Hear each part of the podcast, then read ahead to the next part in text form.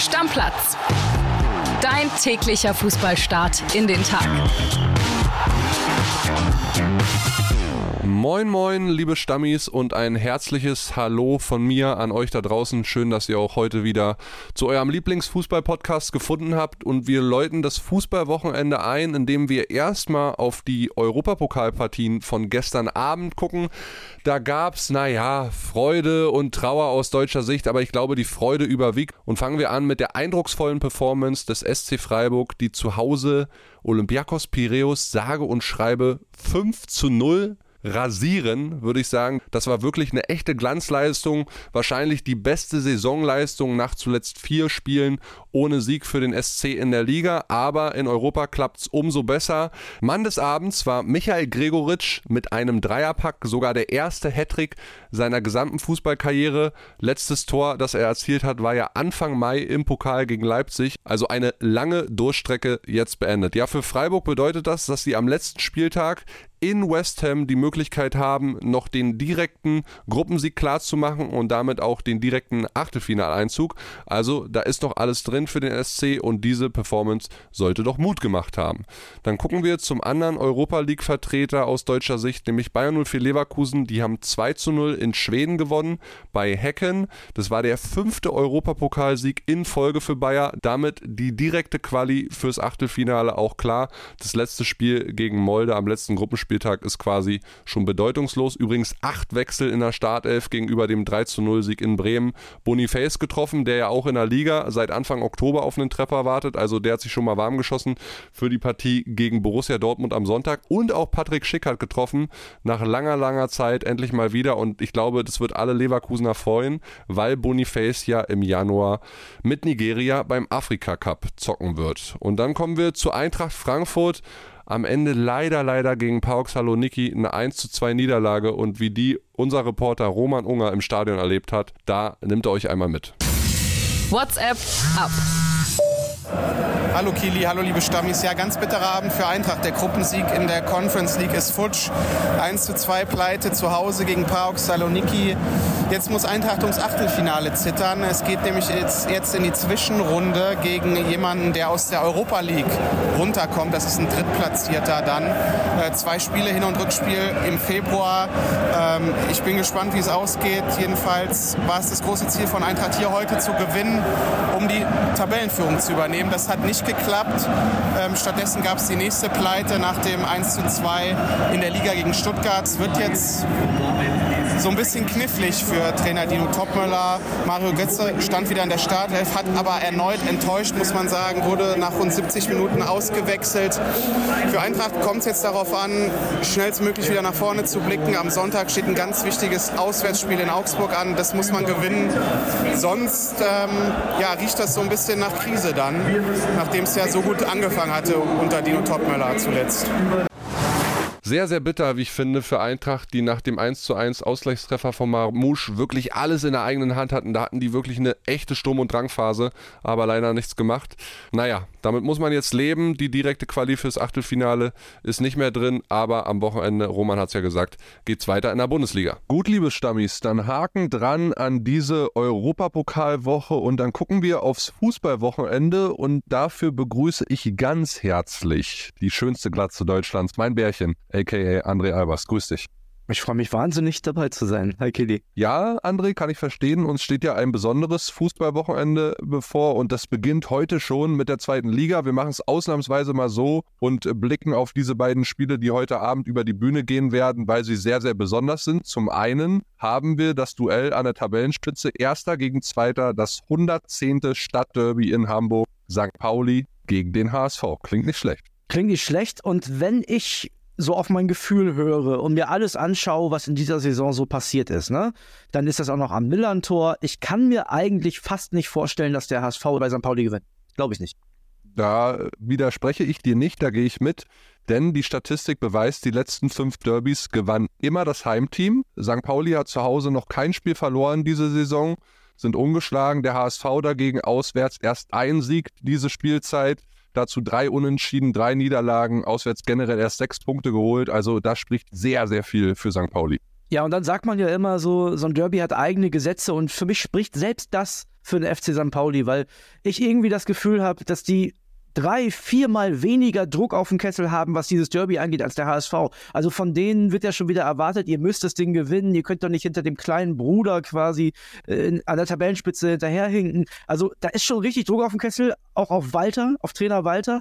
Und ich äh, glaube tatsächlich, dass das zu viel Druck ist und dass Hürzeler mit seiner abgezockten Art und St. Pauli mit dieser abgezockten Spielweise mindestens das Unentschieden holt. Ja, und vor allen Dingen, wenn sie erstmal in Führung liegen, dann geben sie auch kein Spiel mehr ab. Der HSV dagegen, wir haben ja auch ein paar Spiele gesehen, auswärts zum Beispiel in Kiel, diese 4-2-Niederlage, generell auswärts der HSV, gerade in den Laufwerten, immer schlechter als der Gegner, sowohl was Distanzen als auch Sprints und so weiter angeht.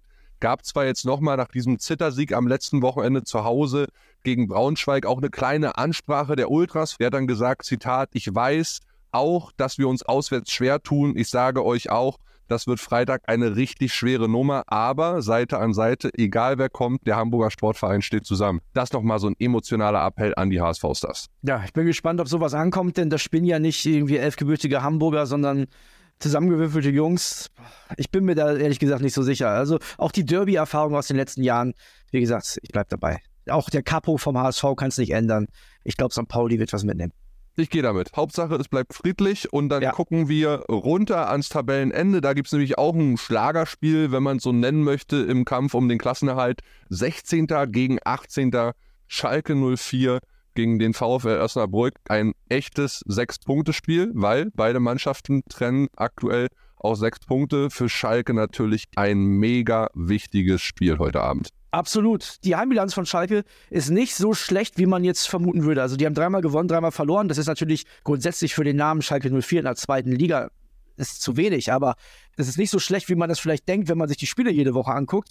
Bei Osnabrück, ich habe es ja, äh, glaube ich, die Woche schon mal gesagt, ne, das ist so ziemlich der dankbarste Gegner, den du jetzt kriegen kannst in so einer Megakrise. Die haben zwar den Trainer gewechselt, aber auswärts noch gar nicht gewonnen. Erst fünf Tore auswärts geschossen, 18 kassiert. Also das spricht wirklich für mich, meiner Meinung nach, nichts für den VfL Osnabrück. Nicht mal, dass da so ein Alarm und so ein Theater auf Schalke ist.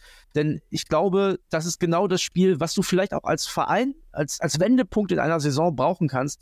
Und deswegen, ich bin mir sicher, ich habe es dir schon mal gesagt, ich bin mir sicher, Schalke 04 gewinnt es heute. Und zwar, glaube ich, ja sogar relativ klar. Naja, André, angesichts dieser Situation auf Schalke bin ich mir nicht sicher, ob es denn an irgendeinem Wochenende einen dankbaren Gegner gibt. Klar, der VfL Osnabrück gibt das her, was du sagst.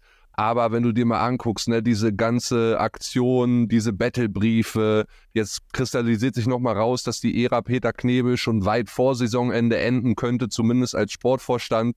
Der Club will eine neue Struktur des Teams, das die sportlichen Entscheidungen trifft und verantwortet. Auf Schalke ist sich wie immer mal wieder jeder selbst der Nächste. Und das ist das große Problem. Jeder stellt sein Einzelschicksal über das vom Verein. Und das macht die Situation so schwierig. Ich bin wirklich gespannt, äh, wie du es formulierst, ob da eine Reaktion zu erkennen ist. Ich bin auch gespannt, was äh, Geratz macht, welche Aufstellung er loslässt. Ich kann mir vorstellen, dass da viel rotiert wird.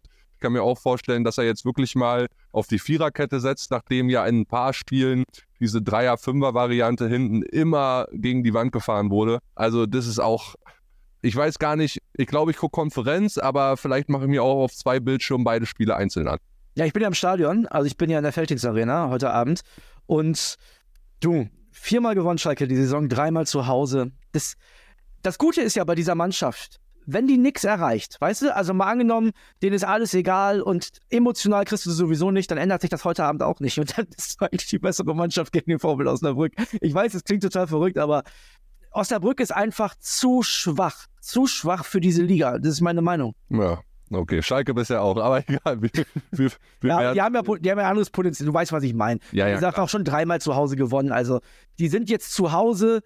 Zwar sind da oft frustrierte Fans, aber die sind auch nicht immer komplett kacke zu Hause. Also von daher, ich glaube, Schalke gewinnt das Ding. Gucken wir uns an und reden wir morgen in einer brandaktuellen Folge am Samstag auf jeden Fall drüber. Noch eine wichtige Zweitliga-News für alle von euch da draußen. Der FC Kaiserslautern hat relativ überraschend, wie ich finde, Trainer Dirk Schuster freigestellt. Die spielen Samstagabend im Topspiel ja in Magdeburg. Gab wohl auch in den letzten Wochen immer wieder Meinungsverschiedenheiten zwischen Schuster und dem Geschäftsführer Hängen.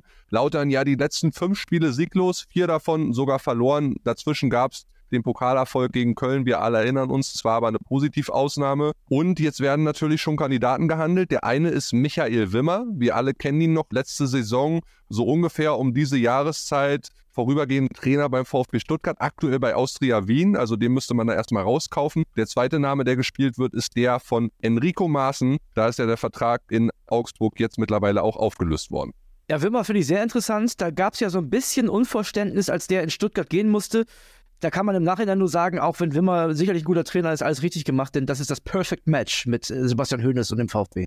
Ja, hundertprozentig. So, und dann lass uns zur Bundesliga kommen. Wir bleiben bei heute Abend 20.30 Uhr, dann nach der zweiten Liga, die Abstiegspartie zwischen Darmstadt und dem ersten FC Köln. Ganz, ganz wichtiges Ding, gerade aus Sicht von Steffen Baumgart und Co., weil wenn du verlierst in Darmstadt, dann bist du sechs Punkte hinter den Lilien und das willst du auf jeden Fall vermeiden wahrscheinlich. Ja, das darf dem ersten FC Köln nicht passieren.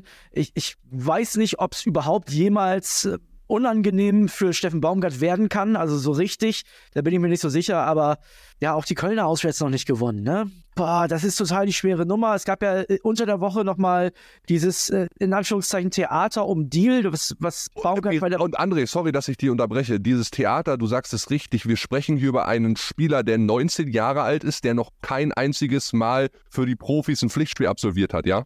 Genau, und davor dann jetzt Medien in Köln den Justin Deal in die Startelf. Und Steffen Baumgart hat da nochmal ganz klar seinen, seinen Standpunkt klar gemacht, hat gesagt, nee, also ja klar, ich möchte gerne zum Bundesligaspieler machen, aber nur, wenn er länger als ein halbes Jahr bleibt. Also wenn er jetzt ein halbes Jahr hier ist, da werde ich doch jetzt nicht so einen Jungen fördern. Das kann man gut finden, das kann man aber auch schlecht finden. Ich denke, die FC-Fans werden das unterschreiben. Ich weiß auch gar nicht, ob er ihm weiterhelfen würde. Deswegen, das ist alles so ein bisschen Kaffeesatzleserei. Wichtig ist auf jeden Fall, dass die Kölner das Ding heute gewinnen. Und ich bin dir ganz ehrlich, Kili, ich drücke in die Daumen. Ja. Ich, ich, ich wünsche mir einen FC-Sieg heute.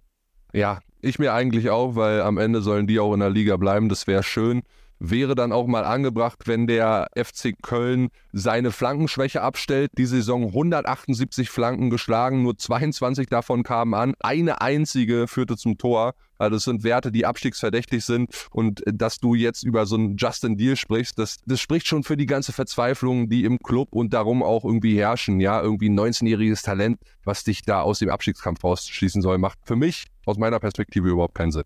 Aber egal. Dann lass uns drauf gucken auf den Samstag. Wir fangen an mit der Konferenzpartie Leipzig gegen Heidenheim. Übrigens da eine Information, die Diagnose von Xavi Simmons, der in Manchester bei diesem guten Auftritt von RB ja raus musste mit einer Schulterverletzung, ist da. Es ist alles nicht so schlimm. Wie befürchtet, ist nur in Anführungsstrichen eine starke Prellung. Ich kann mir vorstellen, die Leipzig-Bosse, die haben da schon die Hände vors Gesicht geschlagen, weil wir alle erinnern uns, Dani Olmo fehlt aktuell wegen einer Schulter-Eckgelenksprengung. Ja, und am meisten die Hände vors Gesicht geschlagen habe ich wegen meinem Kickbase-Team. Aber gut, da bin ich ja beruhigt, dass du jetzt ein bisschen Entwarnung gegen, äh, geben kannst, beziehungsweise die Leipziger. Kili, für mich ehrlich gesagt die klarste Sache an diesem Spieltag. Also ich kann mir überhaupt gar nicht vorstellen, Heidenheim schlechtestes Auswärtsteam der Bundesliga, dass sie irgendwas in Leipzig mitnehmen. Ja, und es wird auch Zeit für RB. Zwei der letzten drei Spiele verloren. Ne? Also wenn sie da oben dran bleiben wollen und gerade unter dem Gesichtspunkt, dass der BVB ja in Leverkusen möglicherweise Punkte lassen könnte, könnten die Leipziger wieder vorbeiziehen. Das wäre sehr, sehr wichtig. Und bei Heidenheim fehlt auch Ehren Dingschi gelb gesperrt. Von daher da auch in der Offensive nicht die A11 verfügbar. Deswegen gehe ich da auch ganz klar mit Leipzig so 2-3-0 tippe ich schon. Ja, und also wir dürfen eine Sache nicht vergessen. Ne? Leipzig viermal gewonnen, zweimal unentschieden, bis jetzt noch gar nicht zu Hause verloren. Die beiden Unentschieden waren gegen Bayern München, kannst du mal machen, und gegen Bochum, wo die die an die Wand gespielt haben und der Riemann zwei Elfmeter gehalten hat. So, ja. also von daher, sowas müsste Heidenheim auch schon passieren, damit die da morgen was mitnehmen. Dann machen wir weiter mit Bochum gegen Wolfsburg. 13. gegen 8. Dazwischen liegen sechs Punkte. Wir fangen an mit der guten Nachricht für alle VfL-Fans. Ich denke, das wird viele freuen. Der VfL hat den Vertrag mit Trainer Thomas Letsch vorzeitig bis 2026 verlängert, also ein frühes, klares Signal auf der Trainerposition bei Bochum. Bis 2026, das finde ich ja schon wieder lang, ne? Also für eine Mannschaft wie Bochum, die alle halbe Jahre eigentlich, das ist jetzt ein bisschen gemein gesagt, liebe VfL, seid mir nicht böse, aber die einmal im Jahr normalerweise einen Trainer wechselt, ist es zu lang. Weißt du, Einmal im Jahr stimmt ja jetzt auch nicht. Ja, aber Kili, das ist, das ist eine Mannschaft im Bundesliga-Abstiegskampf. so eine Mannschaft im Abstiegskampf wechselt normalerweise, wenn die nicht einen optimalen Saisonverlauf hat, einmal den Trainer. So. Und dann ein Dreijahresvertrag oder zweieinhalb Jahresvertrag, puh. Naja, André, aber am Ende werden die Bosse, ihr ja kennt sich, und der Kollege Patrick Fabian auch nicht so doof sein und werden da ja irgendwie auch welche Klauseln reingesetzt haben, sodass der VfL dann nicht finanziell an die Schmerzgrenze geht, falls es vorher endet. Ja, Kili, was man sagen muss, die Bochumer, die letzten vier Bundesligaspiele ungeschlagen. Das ist schon mal gut. Gegner waren Mainz, Köln, Darmstadt und Heidenheim. Also genau die Gegner, gegen die du auch was holen musst. Ne? Hundertprozentig, ja. Haben sie gemacht. Und bei den Wolfsburgern, das ist so eine Wundertüte. Jetzt gewinnen die gegen Leipzig, verlieren davor 4-0 in Gladbach. Also da weiß man überhaupt nicht, was man davon halten soll. Ja, die Frage ist so ein bisschen, wie gut ist Wolfsburg, wenn Wind mal nicht vorne netzt, ne? Wenn er trifft, gewinnt Wolfsburg eigentlich fast immer. Die einzige Ausnahme war die 2 zu 3 Pleite in Augsburg. Hm. Ja, also trifft ja. der, hat Wolfsburg gute Chancen, trifft er nicht, hat Wolfsburg weniger gute Chancen. So einfach ist es. Ich tue mal allen VfL-Fans, allen VfL-Bochum-Fans einen Gefallen. Wolfsburg gewinnt 2-1. Ah, okay. Wir wissen, warum du das tippst. Ne? Übrigens, für Leute, die bei Kickbase den Kollegen Hofmann vorne drin haben vom VfL, der ist nach wie vor fraglich. Könnte sein, dass Paciencia spielt, aber kann sich auch noch alles in die richtige Richtung aus Hofmann-Sicht drehen. So, dann weiter. Meine Unioner beim FC Bayern. Samstag 15.30 Uhr in der Konferenz. Hauptsache keine Reise. Ja, ich weiß nicht, ob sie dir den Gefallen tun können. Es ist natürlich also gibt es einen schlechten Zeitpunkt für Union in dieser Saison? Ich bin mir nicht sicher, aber das ist natürlich der Zeitpunkt, wo Bayern auf jeden Fall alles daran setzen wird und, und gewarnt ist, dieses Spiel zu gewinnen, denn die können am Sonntag Tabellenführer sein, wenn Leverkusen, was ja nicht unmöglich ist, was gegen Dortmund liegen lässt. Also von mhm. daher kann ich mir ehrlich gesagt nicht vorstellen, Kitty, dass, dass ihr was mitnimmt in München. Nein, davon gehe ich auch nicht aus. Ich habe so ein bisschen ins Positive reingedacht, äh, darüber nach gedacht, die letzten Stunden, dass es ja so sein könnte, jetzt ist Bayern wirklich mal ein Gegner, bei dem erwartest du gar nichts zu holen. Vielleicht gibt es auch mal ein bisschen Mut und sie wirken ja immer sehr ängstlich, die Unioner. Von daher hoffe ich, dass sie da einigermaßen mithalten können am Ende 2-3-0 oder 3-1 mit einem Törchen verlieren, dann wäre das für mich okay. Oder irgendwie bis zur 80. sehr gut mithalten. Wäre schon alles schön. Musiala übrigens bei Bayern eventuell erstmal von der Bank. Die einzige Mannschaft, die in München was geholt hat, die Saison war Bayer Leverkusen, Kenny. Ja, okay, gut. Ich melde mich wieder ab. Müssen wir über die Partie noch weiter sprechen? Nee, eigentlich nicht, oder? Nein, nein, das ist alles gut, alles gut. Ich möchte es dir ersparen. Gut. Gladbach gegen Hoffenheim. Elfter gegen Sechster. Und das ist überraschend für mich. Hoffenheim immer noch Sechster, obwohl nur ein Sieg aus den letzten vier Spielen. Ja, und eigentlich auch ein super Kader. Ne? Also da reden wir ja immer wieder drüber. Das ist ja eine Mannschaft auch für Platz 6. Die Gladbacher, Wundertüte, besser als ich dachte, ehrlich gesagt. Also ich habe gedacht, die haben noch ein bisschen mehr Sorgen, haben sie nicht. Und von daher auch das ein Spiel für mich gerade äh, in Gladbach, im Borussia Park, da kann alles passieren. Ja, geht mir auch so. Ich habe da eine klare Tendenz eigentlich für Gladbach, muss ich ehrlich sagen. Oh. Bei Hoffenheim fehlt Prömel gelb gesperrt, sehr wichtiger Mann im Mittelfeld für die. Ja. Auf der anderen Seite kannst du jetzt auch wieder sagen, Jordan Siebert-Schö fällt jetzt aus bei Gladbach bis Jahresende. Er musste erst mit Schulterproblemen raus in Dortmund. Jetzt hat er sich unter der Woche noch einen Muskelfaserriss im Oberschenkel zugezogen. Also der wird dieses Jahr wahrscheinlich nicht mehr spielen können. Eventuell nochmal das letzte Spiel kurz vor Weihnachten. Aber das sieht auch ein bisschen schlecht aus. Deswegen vielleicht ein 55, 45 Spiel pro Gladbach, mehr aber auch nicht. Ne? Bei Hoffenheim muss jetzt mal wieder. Ja, aber bei Gladbach, ne, finde ich ja auch beeindruckend. Also, wir haben ja eh gesagt, der Kader, hm, wie gut ist der wirklich in der Bundesliga? Jetzt fallen da ja auch wirklich Leistungsträger langfristig aus. Itakura nicht dabei, Umlin jetzt, der Torwart seit längerer Zeit nicht dabei, jetzt fällt Jordan wieder aus. Also, die kriegen das schon auch irgendwie hin, das zu kompensieren. Also, ich muss da mal eine Lanze für die Borussia brechen. Ich habe das schlechter erwartet in dieser Saison. Übrigens da für euch alle da draußen noch eine Transferinfo. Der Winterwechsel von Manu Kone rückt näher, war ja letzten Sommer auch schon so. Und unsere Bild-Reporter-Kollegen haben jetzt erfahren, dass da ein möglicher Nachfolger gehandelt wird. Der heißt Joris Cotard, ist 22 Jahre alt, neunmaliger U21-Nationalspieler für Frankreich. Ein zentral defensiver Mittelfeldspieler, soll technisch ganz gut sein, auch ordentliche Zweikampfwerte haben. Der spielt aktuell noch in Montpellier, hat einen Marktwert von 9 Millionen Euro. Jonas Omlin kennt den Jungen ganz gut, weil die haben zusammen bei dem Franzosenclub gespielt. Ja, bin ich gespannt. Also die Gladbacher sind ja immer relativ äh, kreativ, was so Transfers angeht. Da kommt der ein oder andere Name auf den Tisch, von dem man vorher noch nicht so viel gehört hat, der dann aber auch einschlägt. Also von daher schauen wir uns an. Kurz zum Schluss noch. Topspiel 18.30 Uhr am Samstagabend Stuttgart gegen Bremen. Ja. Deine Werderaner, André mit einem hochmotivierten Dennis Undaff, der damals im Werder Leistungszentrum aussortiert äh, wurde, das verlassen musste, weil sie gesagt haben, du bist zu klein und zu dick. Und jetzt äh, ist er ein sehr, sehr guter Bundesliga-Stürmer geworden, den sich Werder Bremen wahrscheinlich wünschen würde. Ja, so ist das manchmal im Fußball. Ne? Ich glaube, das ist jedem Verein schon mal passiert. Werder in dem Fall auch. Das ist ein Junge, der kommt aus Farel, bei mir aus, äh, aus der Nähe. Ne? Also Das ist einer, der ist eigentlich so typisch Werder Bremen und spielt aber beim Gegner morgen. Und es gibt anscheinend die Überlegung bei Sebastian Hoeneß, Undaf und Girassi zusammen von der Leine zu lassen. Das Ach, würde bedeuten. Doch bitte. Sorry, ich muss es dir sagen. Das würde bedeuten, dass es eine Systemumstellung gibt von 4-2-3-1 auf 4-3-3. Äh, Wanjomann auf jeden Fall für den verletzten Ito wahrscheinlich. Werder zuletzt viermal mit der gleichen Startelf. Kommt jetzt mal Cater von der Bank. Wie sieht's aus? Also maximal von der Bank. Ich habe mir die Pressekonferenz von Ole Werner gestern angeguckt. Der hat gesagt, den 100% fitten Navigator werden wir wahrscheinlich erst nach dem Afrika Cup sehen. Und das ist ja noch ein bisschen hin. Das ist ja Februar, ne? Ja. Du, Werder ist auswärts Borussia Banana. Die haben jetzt einen Punkt geholt. Ne? Da war ich im Stadion. In Stuttgart bin ich leider nicht morgen. äh, der Punkt war in Wolfsburg. Das heißt, ich tippe wie immer auf ein Unentschieden, wenn Werder verliert. Ja, Deckel drauf, würde ich sagen. Damit sind wir durch, ne? was die Spieltagsvorschauen für dieses Fußballwochenende angeht. Wir haben auch noch Sonntag dann Mainz gegen Freiburg, Leverkusen gegen Dortmund und Augsburg gegen Frankfurt. Besprechen wir alles dann noch in der Sonntagsfolge, André.